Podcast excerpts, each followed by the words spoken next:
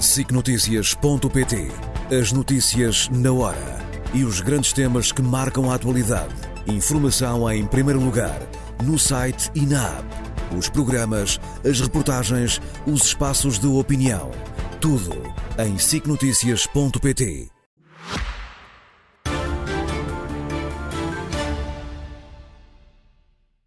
Hoje a destacar não apenas o caso das gêmeas ou o relatório sobre a localização do novo aeroporto de Lisboa, são temas que marcaram a semana.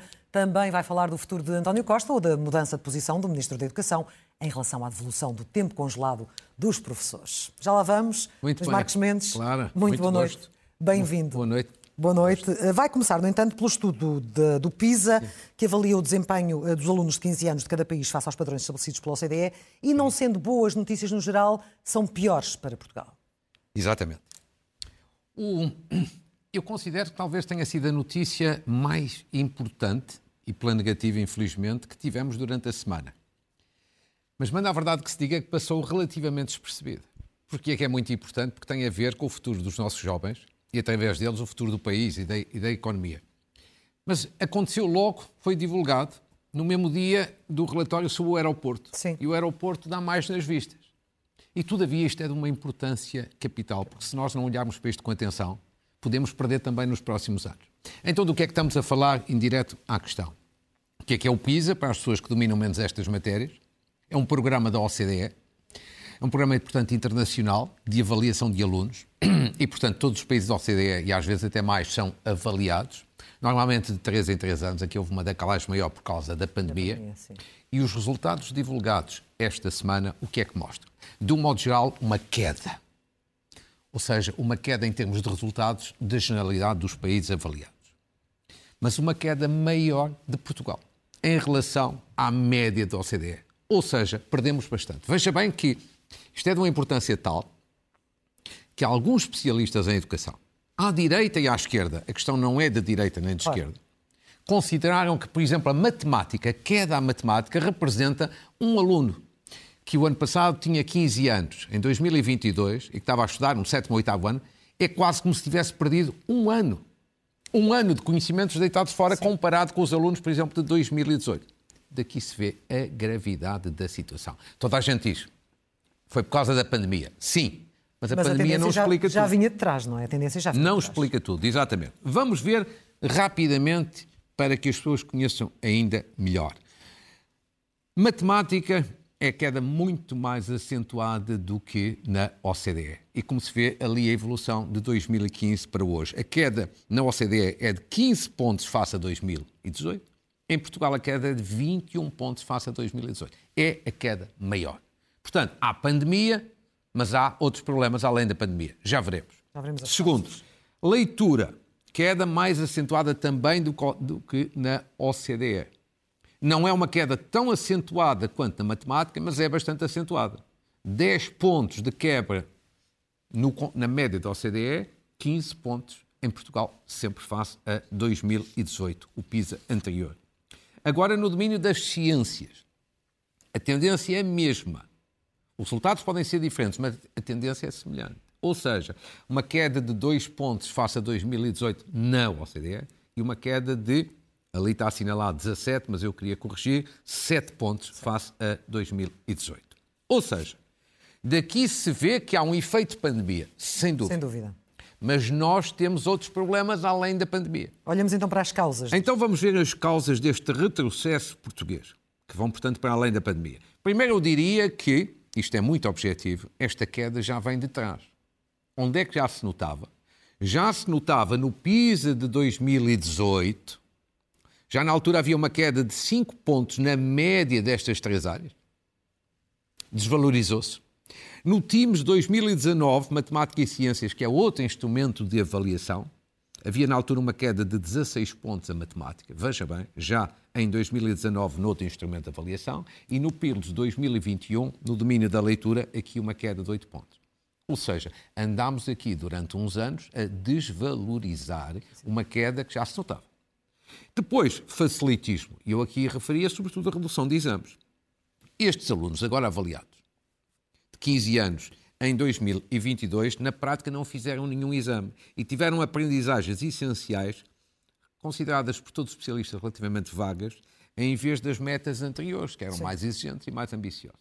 E, finalmente, recursos humanos, que é o problema da degradação da escola, falta de professores, qualificações inadequadas de alguns professores, a falta de apoio extra em relação aos alunos. Ou seja, tudo aquilo que nós estamos a ver já há anos a esta parte, que é uma degradação da escola e, sobretudo, muito, muito centrada no estatuto do professor. Do professor, Ou portanto, seja, criar eh, condições mais atrativas para a carreira de professor, que é tão fundamental para o futuro, não é? Eu ando aqui a dizer há dois anos ou até mais que há, sobretudo, duas carreiras em Portugal, sem menosprezo pelas outras, mas que estão a perder a atratividade: os médicos e os professores. E não podemos viver sem uns nem outros. E nós não e sobretudo a qualidade quer da escola pública, quer do Serviço Nacional de Saúde depende muito disso. E portanto temos aqui um problema sério. Passou relativamente despercebido. É bom que este assunto passe a ser uma prioridade uma prioridade da agenda política eh, nacional. E insisto neste ponto, acho que é um problema grande para o próximo ano, e insisto neste ponto. Não é um problema de esquerda-direita. Não é. Por exemplo, dois especialistas. Alexandre Homem Cristo, que escreve no Observador, escreveu um texto de uma enorme qualidade sobre esta matéria. Uma pessoa mais à direita. Uhum. Susana Peralta, outra especialista, mais à esquerda, escreveu no Público um artigo exatamente no mesmo sentido. E há outros, no Expresso, na TSF. Ou seja, este não é um problema de esquerda-direita e convém que, de facto, o próximo governo, seja mais à direita ou mais à esquerda, dê uma prioridade, como deve ser, a estas matérias. É o futuro dos jovens e é a partir dele o futuro do país e da nossa economia. Sendo que o Ministro teve uma reação um pouco lacónica, dizendo que são dados que exigem reflexão. Mas falando sobre outras reflexões. Sim. Uh, houve quem considerasse que o Ministro deu uma grande cambalhota em relação uh, a, a, dar de volta a recuperação do tempo integral congelado dos professores, uma vez que ele durante anos Sim. esteve a dizer que isso não era possível e agora diz que, havendo condições, é possível. Há mesmo uma cambalhota ou é uma situação circunstancial, dado o momento interno do PS? Quer dizer, com toda a simpatia, mas é difícil fugir à palavra cambalhota. É mesmo uma cambalhota. Depois você pode considerar que é uma cambalhota pequena, que é uma cambalhota grande, é monumental, é ridícula. Ah, é. Vejamos os factos. O Ministro da Educação, tal como o Primeiro-Ministro, mas não é, aqui, não é o Primeiro-Ministro aqui que está em causa, o Ministro da Educação andou durante pelo menos dois anos a dizer o quê? Todo o país assistiu. Que não era possível fazer a recuperação integral do tempo de serviço dos professores que tinha sido congelado. Mas acrescentando mais, não era um problema de não fazer agora, não era uma questão conjuntural, era uma questão estrutural. Uhum. Porque se se desfizesse tudo aquilo, havia um aumento de despesa permanente e, portanto, não podia ser feito. Nem sequer de forma faseada, nem gradual. Não podia. Agora, o que é que mudou? O ministro João Costa, ministro da Educação, apoia Pedro Nuno Santos. Sim. Pedro Nuno Santos anunciou que é a favor de uma redução integral do tempo de serviço dos professores. A devolução, sim. Exatamente. E então o ministro João Costa, que esteve durante dois anos a dizer uma coisa: não é possível, isto é uma despesa permanente, é incomportável para o Estado, o ministro João Costa agora veio dizer o contrário. Não, agora já é possível. Haja circunstâncias ou condições para tal também. Mas o problema das circunstâncias é uma falácia. Porque antes disseram que não era o problema de este ano ter mais ou menos crescimento económico. O problema era ser uma despesa permanente. permanente. Olha, tanto é permanente agora como é no futuro.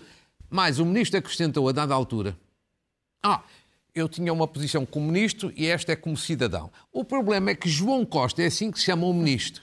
É o mesmo o mesmo cidadão João Costa o mesmo ministro João Costa. Portanto, isto é a política do vale tudo. Ou seja, a coerência do ministro é assim. Antes estava com o chefe António Costa e tinha uma posição. Agora passou a estar com o futuro chefe, se ele vier a ser eleito, Pedro Nuno Santos, e tem a posição contrária. Portanto, é o vale tudo. E aos olhos das pessoas é um bocadinho falta de vergonha. Porquê? Uma pessoa que tem convicções, assume as convicções. Quer dizer, ele poderia perfeitamente dizer: eu apoio Pedro Nuno Santos, mas nesta matéria eu mantenho a mesma posição. Não, ele quis adaptar-se. Trocar, portanto, uma convicção por uma conveniência, para agradar ao chefe que, que vai surgir. Sinceramente, vou-lhe dizer, isto é, seja com uma pessoa do PS, ou com uma pessoa do PSD, ou de qualquer partido, é assim que se mina ainda mais a credibilidade da política e dos políticos. E eu digo isto hoje em relação a um ministro do Partido Socialista, como se um dia acontecer com o ministro do PSD, direi a mesma coisa. E já irá falar também das promessas que têm sido feitas, não apenas do lado do PS, como também do PSD, mas esta foi a semana em que foi finalmente conhecido Sim. o relatório da Comissão Técnica Independente, e não é propriamente do uma aeroporto. novidade do aeroporto, exatamente, Sim. e não é propriamente uma surpresa, uma novidade, aquilo que, as conclusões que de lá saíram. Não. Oh, Clara, vamos distinguir, se você me permitir, entre dois planos. O plano da informação primeiro, uma breve informação, e depois vou dar a minha opinião. Minha opinião, dentro daquilo que, que, que sei, porque eu não sou especialista em uh, aeroportos. Mas primeiro uma breve informação para as pessoas com uh, um quadro que preparámos. Portanto, a solução que a Comissão aponta é Portela e Alcochete. Quais são as características principais? O custo, quando o aeroporto tiver quatro pistas, que é o potencial que tem, se esta vier a ser a decisão, entenda-se, uh, o custo total está na ordem de 8,3 ou 8,5 mil milhões de euros. Primeira fase, ou seja, construir apenas uma pista, 3,2 mil milhões de euros, poderá ser até 2030. Depois há quem diga que, que será mais tempo, não 7 anos, mas 10 anos, é uma questão que ainda será certamente clarificada. Terá, se for construída ali uma distância em, Lisboa, em relação a Lisboa, 51 km, um tempo de carro na ordem de 37 minutos e de comboio de 18 minutos.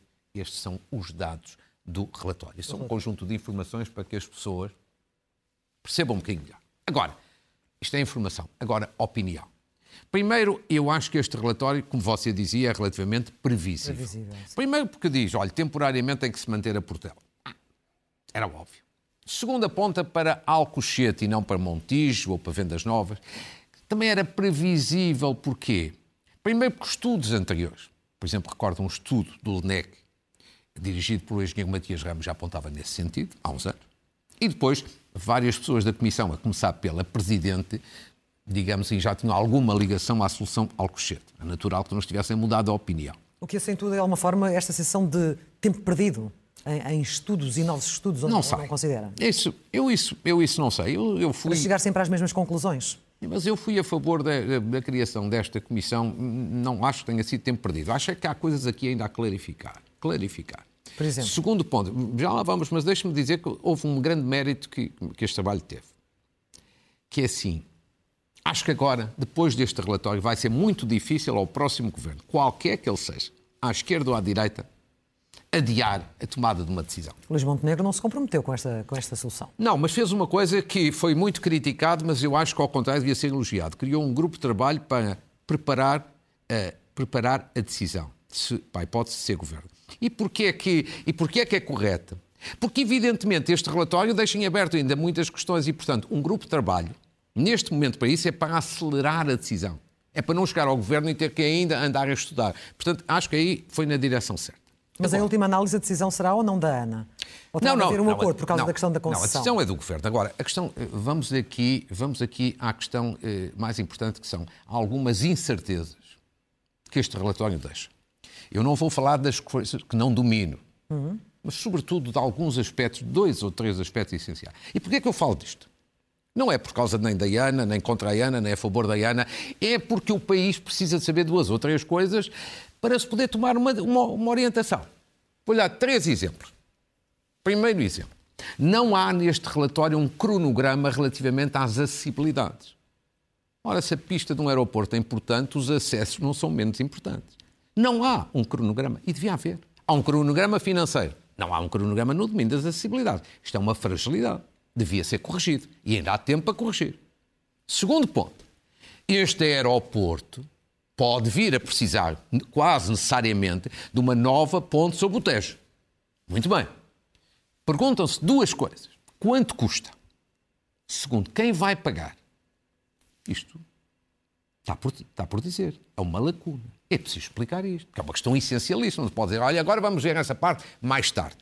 Terceiro, ah, diz este aeroporto pode ser feito por fase. Muito bem mas custa no seu total 8 mil milhões de euros, como vimos. E uma primeira fase, 3 mil milhões de euros.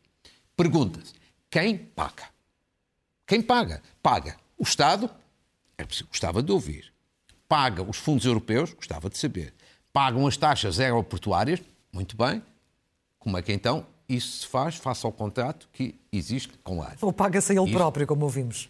Pois, porque a grande questão é o seguinte. Eu ouvi a Presidente da Comissão na conferência de imprensa, uma hora e meia, sensivelmente. Ouvi tudo. ouvi uma, vi uma entrevista dela ao público Sim. e à Renascença. E fiquei um bocadinho com a sensação, um bocadinho de facilitismo. Agora estou a falar da parte financeira. Só parte financeira. Mas que é muito importante. E fiquei um bocadinho com esta sensação, veio-me à memória isto. Parecia estar a ouvir José Sócrates há 20 anos a falar de 10 estádios para Portugal. 10 estádios para, 10 estádios para o Euro 2024. Que era, era tudo fácil, tudo fácil, tudo barato, e no final viu-se o resultado final. Achei a Presidente da Comissão nesta parte, sublinho, nesta parte financeira, muito levezinha. Porque também se diz, última nota, ah, mas a ponte, por exemplo, tem a ver com o TGV. Pois também, pode ter a ver com o TGV, mas que eu saiba, o TGV, o que está decidido até hoje, é de, Lisboa, de Porto até Lisboa. E mesmo assim ainda não se percebe Sim. muito bem como é que vão ser as várias fases. Ainda não vi dizer o TGV também vai ser feito para além de Lisboa, com uma nova travessia e o dinheiro vem daqui ou da lá. Porque nestas matérias, claro, é sempre o seguinte: quem paga? Quem paga? Porque, por exemplo, o TGV. O Primeiro-Ministro disse agora nos últimos dias: temos que lançar o concurso para ir buscar um fundos comunitário. Precisamente. Mas sabe quanto é que é de fundos comunitários? 750 milhões foi o número que foi dito. São.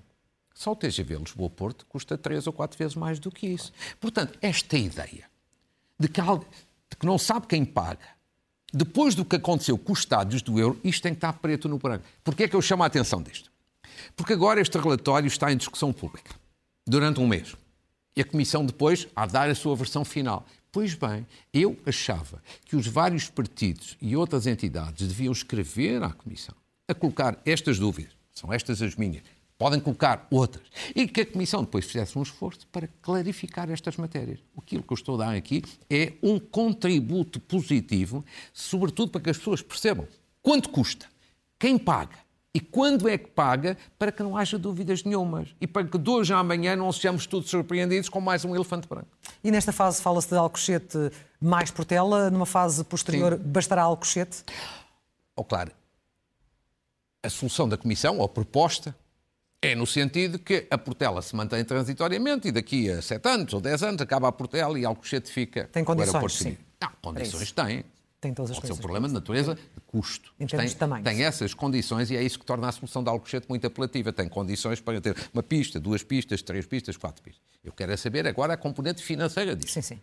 Porque o ótimo às vezes é inimigo do bom. Agora, há uma coisa que eu lhe vou dar dizer aqui a minha perspectiva e só daqui a uns anos veremos se eu acertei ou falhei. Eu acho que no futuro a Portela vai continuar a ser aeroporto durante muitas décadas. Ah, sim? A ideia de vai ser uma solução provisória, eu não acredito. Porquê? Porque a Portela tem problemas de saúde, problemas ambientais, sobretudo para as pessoas que vivem naquela região, mas é uma mais-valia em termos de competitividade para Lisboa. E eu não acredito que no futuro haja algum governo que tenha coragem de acabar com a Portela. Não acredito. É a minha previsão. Veremos, veremos, veremos. no futuro. Bom, Isso. avancemos porque também o tempo voa aqui neste espaço comentário Exatamente. e a notícia que mais marcou a semana, sobretudo Sim. esta última semana, foi, foi o caso das gêmeas luso-brasileiras, com o Presidente a ver-se obrigado a vir falar Sim. publicamente para prestar uh, explicações, esclarecimentos, mas é, é também importante uh, esclarecer uh, como é que tudo isto se processou e há investigações é, em curso nesse sentido. Vamos lá ver. Eu dividiria isto, sobretudo, em três partes. Primeira parte é a questão que você coloca. É a questão do tratamento que foi dado a estas duas crianças luso-brasileiras. Esse tratamento, tratamento clínico, com aquele medicamento, célebre, é um tratamento de favor ou não foi um tratamento de favor? Acho que há duas perguntas indispensáveis para tirar aqui uma conclusão. Primeira pergunta que é preciso responder e esclarecer. As regras clínicas aplicáveis a esta situação foram respeitadas ou não foram respeitadas? E esta é uma decisão dos médicos. Dos médicos. Não é de nenhum político. E isto, esta resposta a esta pergunta ainda não está dada. Está em averiguação nos tais inquéritos que estão em curso. Sendo que os médicos dizem que a questão não era clínica, na, na, contestação que fizeram era sobretudo na defesa do SNS e da sustentabilidade do SNS. Muito bem, mas essa é uma questão ao lado. Ao lado. Porque a grande questão que está aí colocada na praça pública há várias semanas é de que houve um tratamento de favor então, se houve um tratamento de favor, é isso que está na cabeça das, das pessoas. pessoas. Então é preciso dizer sim ou não. ou não. E para haver um tratamento de favor, a primeira coisa é saber houve aqui observância ou não das regras clínicas. Segundo dado, ou segunda pergunta, houve ou não houve alguém algum médico, algum diretor clínico, que foi mais papista que o Papa e quis, digamos assim, alterar as regras ou contornar as regras para agradar ao poder? Sim ou não? Eu acho que é indispensável responder a esta questão. Porquê? Porque só em função destas duas questões é que é possível perceber se houve ou não houve tratamento de favor. Se houve tratamento de favor, mal. Se não houve, já a questão são diferentes. E a este respeito, acho que além dos inquéritos dentro do hospital, da Inspeção da Saúde e até do Ministério Público, eu acho que há uma coisa que está a faltar. E que é um, é um silêncio um bocadinho incompreensível. Que é o, o então diretor clínico do Hospital de Santa Maria, que ainda não disse uma palavra sobre isto. E ele sabe tudo. E ele conhece tudo. E, portanto, este silêncio aqui não se compreende.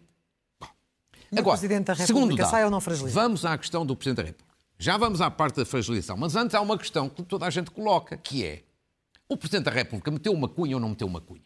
Linguagem simples e direta. Bom, eu aqui dividiria. Eu acho que o filho do Presidente meteu uma cunha. Para mim não oferece uma dúvida. Eu acho que o Presidente não meteu uma cunha. Explico. São duas realidades diferentes. E aqui é importante. Mas há um processo Primeiro, ao qual foi dado seguimento. Sim, tudo. não, mas deixe-me explicar.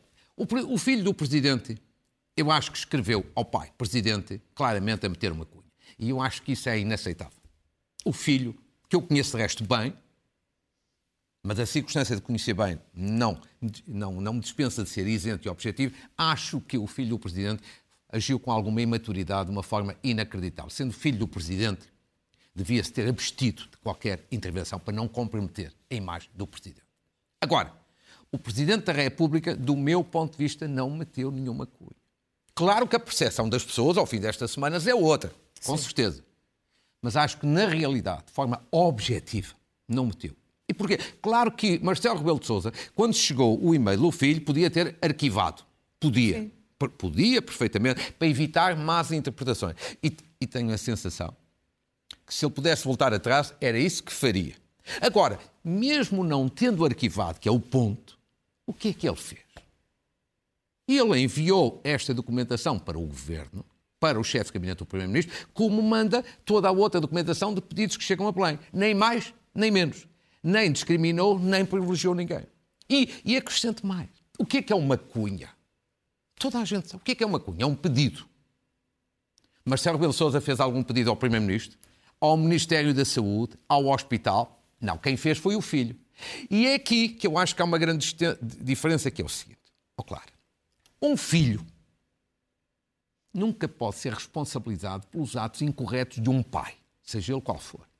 Da mesma forma que um pai não pode ser também culpado das imprudências de um filho que tem vida própria e que já é adulto e que tem mais de 50 anos. E por isso eu acho que, embora a percepção pública depois destes dias seja uma, eu acho que, perante os factos, o Presidente da República não meteu cunha nenhuma no sentido que não pediu nenhum tratamento de favor. Mas os documentos mostram, por exemplo, noutra, noutra parte, já não com o Presidente da República, mas com o Governo, um, foi, de, foi de, do então Secretário de Estado que partiu uh, o pedido para a marcação de uma primeira consulta. Isso ainda não está aprovado, mas admito que sim. Não, os documentos uh, referem isso. Sim, então. mas eu... quero dizer que o secretário de Estado ainda não disse nada uh, sobre Diz isso. que não se lembra. Muito bem. E vamos aguardar, vamos aguardar. Há uma coisa, todavia, vamos aguardar. Embora isto não dispensa a resposta às minhas perguntas do início, que sim. é a decisão é clínica. Eu quero saber, isso é que é importante, os médicos torceram ou não torceram as regras para fazer algum tratamento de favor, para fazer algum pedido do secretário de Estado, ou seja, de quem for. Essa é que é, que é a questão.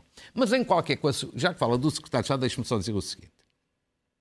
Isto é uma sugestão que eu fazia ao secretário de Estado da Saúde, a qualquer outro secretário de Estado, aos ministros, ao Presidente da República, a qualquer político.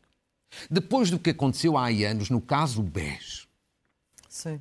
com as pessoas que perderam a memória, e não se lembram de nada, eu recomendava a qualquer governante deste governo, do próximo, Presidente da República, seja quem for, que antes de falarem, se informem, que reconstituam os factos. Porquê? Hoje, aos olhos das pessoas, quando um governante, qualquer que ele seja, diz não me lembro, as pessoas pensam logo, está a mentir. Desconfiam. Desconfiam. E porquê? Porque já houve casos passados assim, desconfiam, ah, aquilo é uma amnésia muito, muito conveniente. Claro, deixe-me só dizer, eu admito que este secretário de Estado, como qualquer outro, não se lembre mesmo. Todos nós temos as nossas falhas e limites de memória. O problema é este: um político não pode responder a dizer não me lembro. Então não me lembro, só fala depois de se ir informar e depois de reconstituir os factos. É isto Bem, o que eu acho. Ficamos então com. Ficamos agora, também a aguardar o desenvolvimento Agora, eu caso, acho né? que há depois o outro domínio político. Deixe-me só concluir com Sim. esta parte. Eu acho que o Presidente não teve uma cunha, mas evidentemente que a percepção pública é outra e isto desgasta o Presidente. Isto fragiliza o Presidente. Isto é óbvio. E, e é pena que tenha acontecido, mas é óbvio. E sabe porque é que eu acho que ainda é mais pena? Primeiro, porque um Presidente da República deve estar acima de toda a suspeita, e sobretudo nos momentos que vive. Mas depois, até por uma outra razão, que eu conheço bem, e o país também conhece, Marcelo Rebelo Sousa. Eu acho que isto, de certa forma, é injusto para o Presidente da República, que o que eu conheço há 30 anos. Ele tem duas qualidades que são duas qualidades pessoais uma muito saudáveis. Uma é generosidade, outra é integridade. Não é o único, mas ele tem. Ou seja, é uma pessoa sempre muito generosa no sentido que gosta de ajudar os outros, sobretudo os mais pobres. Não é os amigos nem os familiares, são os mais pobres. E depois a integridade, porque é um homem absolutamente impoluto. Não é uma pessoa de fazer fretes, nem de fazer favores, nem de amiguismos, nem de compadrios. E, portanto, há uma certa sensação aqui de injustiça, mas a política tem disto às vezes. E investigue-se, mas uh, preserve-se, nomeadamente, uh, a garantia de tratamento a, a, quem dele de facto Sim, precisa. Isso também é sim. Eu não quero demorar mais é? tempo, mas é verdade. Tenho muita pena que no meio desta polémica toda, da mediatização disto, de um modo geral, se fale pouco da parte das crianças. Hum. Porquê?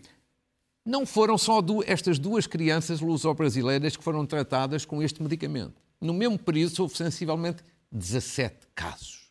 Ou seja, com autorização também Sim. especial do Infarmed. E depois disso já chegaram até a 31. Portanto, já há vários casos. E ao que me dizem, com sucesso, numa doença terrível, e eu, ou seja, eu não sou mais sensível que as outras pessoas às crianças. Talvez hoje seja ainda mais sensível, porque no dia a dia lido com seis netos. Mas esta questão das crianças acho que também devia ser valorizada e não a outra componente apenas mais política da questão. Antes de fechar, faz sentido chamar Nuno Rebelo de Sousa ao Parlamento, como quer a Iniciativa Liberal? Quer dizer, eu isso... O que é que eu hei dizer sobre isso? Primeiro, a um particular, só se ele quiser fazer. Ele até ao momento não quis fazer declaração nenhuma. Que é que eu hei dizer? E o chumbo da audição de Marta Temido e de Lacerda Salles? Quer dizer, eu acho que tudo o que as pessoas puderem fazer para esclarecer, quer dizer, eu se estivesse no lugar deles, tinha dito que gostava de ir ao Parlamento esclarecer. Eu, estivesse no lugar do filho, também diria aquilo que pensava do assunto. Porque acho que é sempre melhor esclarecer do que, do não, que não esclarecer. esclarecer. Entretanto, o país prepara-se para ir a votos eh, em, em março, com as tais promessas que falávamos há pouco. É preciso ouvir aquilo que disse a Presidente do Conselho de Finanças Públicas sobre, sobre esta matéria, sobre tantas promessas e como é que elas se vão pagar?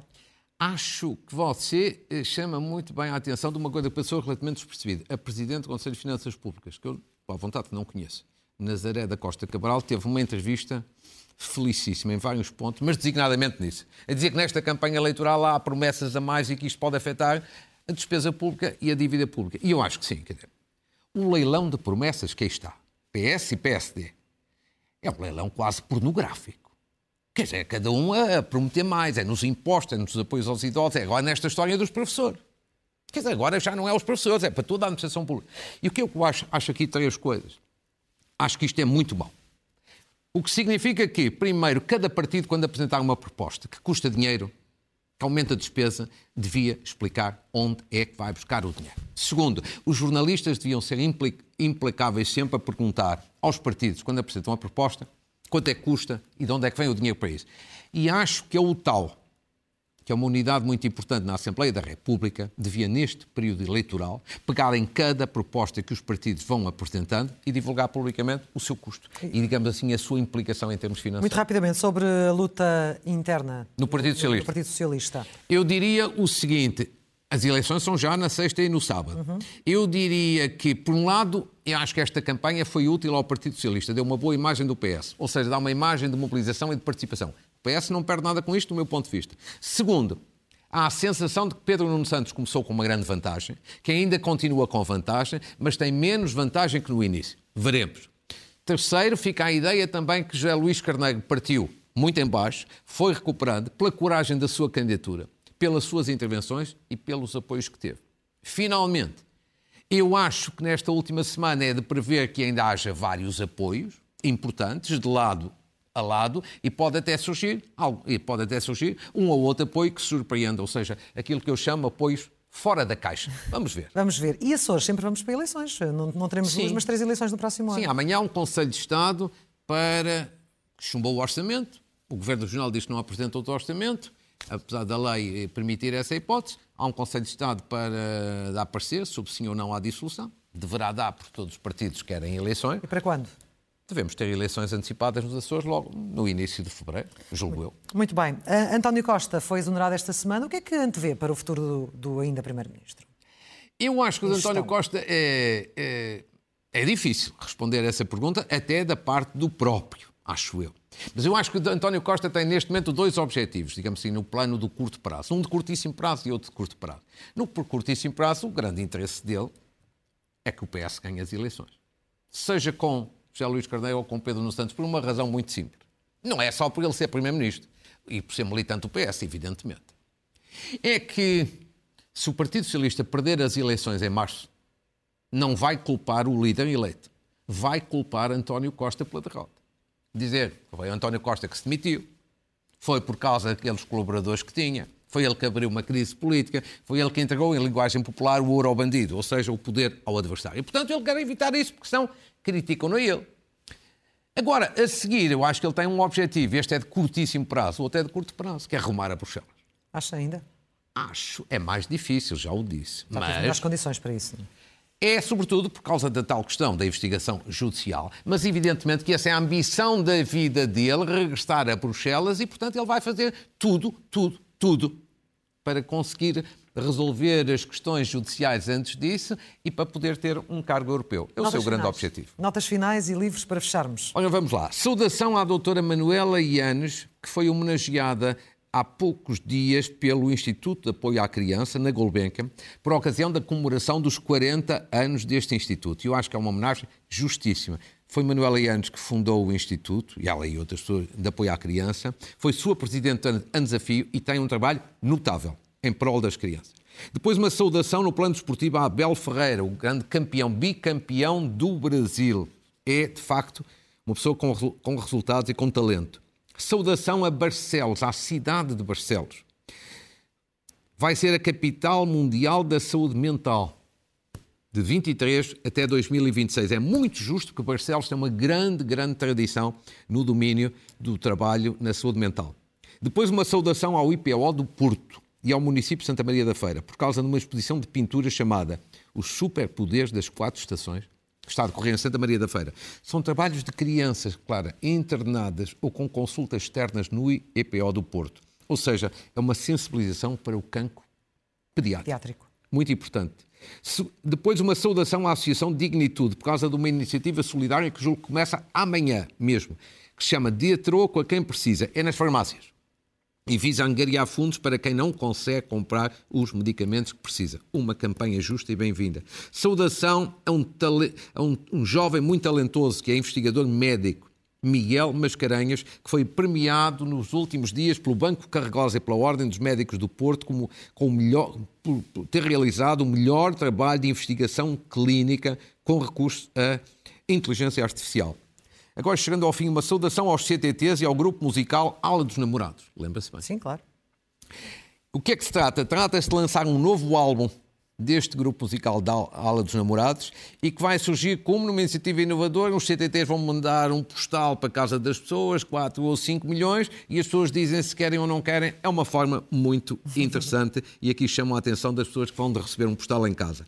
Uma homenagem a Artur Soares Dias, eu sei que você liga menos ao futebol, mas sabe lindamente sim, quem sim. é. É um grande árbitro português, nomeado agora como um dos prováveis para ser, para ser eh, avaliado como o melhor árbitro do mundo, e eu acho que isto é muito importante para Portugal. Uma última nota sobre a Universidade Nova, a SPE de Carcavelos. No ranking do Financial Times para as escolas de, com, com melhores mestrados de gestão, ficou em 21 lugar a nível europeu, o melhor resultado de sempre. É absolutamente notável. Muito bem, terminando os livros? Não, temos que terminar. Hoje já ah. não temos mais tempo Penso Pena. que já estão à Não. espera para começar o programa que aí vem. Ah, então. Portanto, temos que fechar mesmo, Então os livros ficam para a semana. Ah, mas tenho aqui uma coisa para si. Sim, aqui Muito é rapidamente, esta. então. Os livros, peço desculpa às pessoas, ficarão para a próxima semana. Estive há dias em Monção, num jantar de Natal. Você é muito popular lá. Ah. Como em várias partes do país, é obrigada, transversal. E então pediram muito para lhe entregar. Isto é uma espécie de dragão Dragão.